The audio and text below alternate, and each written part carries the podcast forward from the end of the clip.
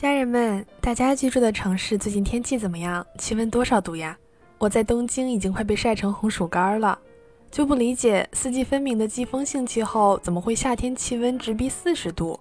我在东北从未受过如此委屈。而且不仅如此啊，不知道大家有没有听说，今年夏天日本政府已经发了好几轮公告，说电力紧张了。其实之前日本也有说电力紧张，拜托市民节约用电之类的呼吁。但是作为普通的居住者，可能是因为我本身不太关注每月电费吧，并没有切身体会到有什么变化。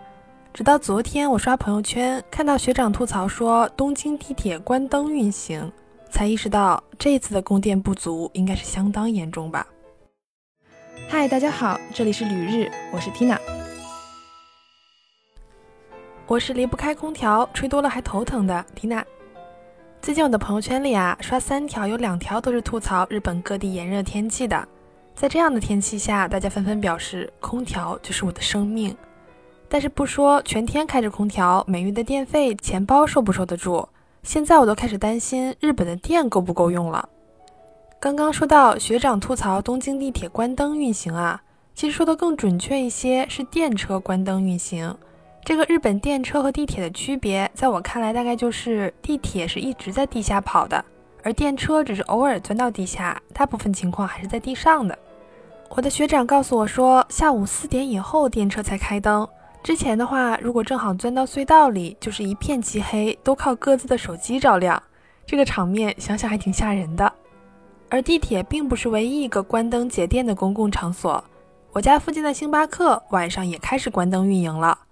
那个星巴克正好处在一个商场里，商场其他地方是正常开着灯的，所以店里并不是完全漆黑，但是仍然很奇怪。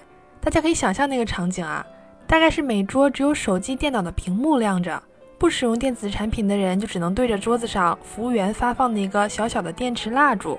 咖啡厅愣是整出了酒吧的氛围。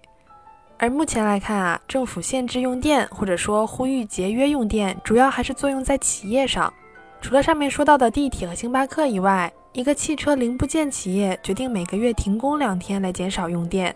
东京及其周边的七十一便利店也决定调暗广告牌，以及在不使用油炸机器的时段关闭通风设备。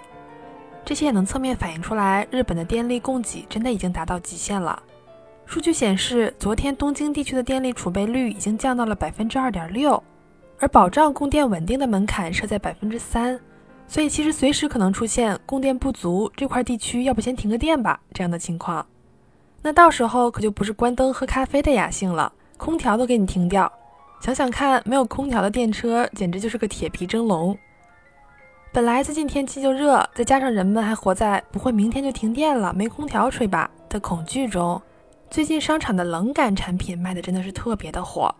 这种冷感产品，用咱们国内的商品举例的话，我第一个想到的就是感冒时贴在额头上的清凉贴或者夏凉被，类似这样接触起来凉凉的东西。日本本身这种接触冷感的产品技术就比较发达，应用在了很多商品上，比如说会发凉的口罩、被褥、小毛巾。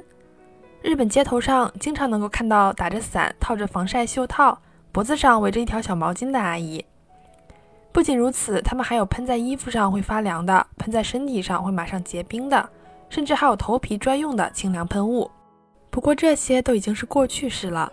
今年这种冷感标签扩散到了更多商品上，比如说化妆品领域的化妆水、防晒霜。我在商场试用了一下，在炎热的夏天涂在身上简直是一种享受。还出现了一种冷感项圈，据说只要在二十八度以下的环境中，它就会自动冻住。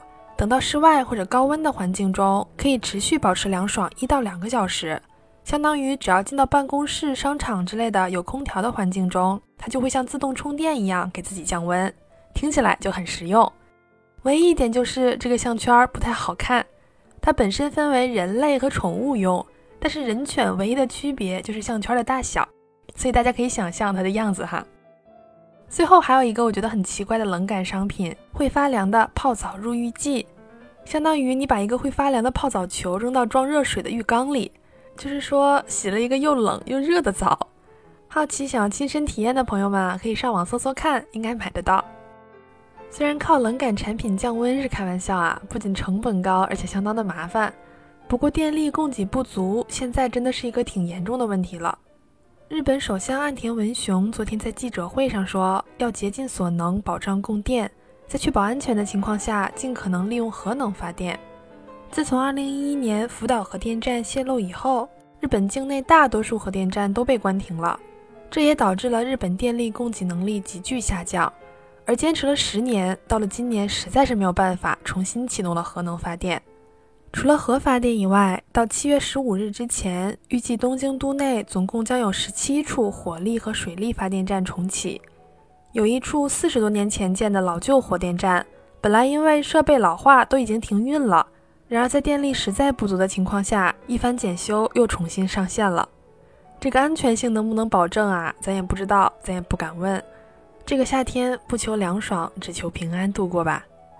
好的，感谢收听《旅日东京日记》，我是缇娜。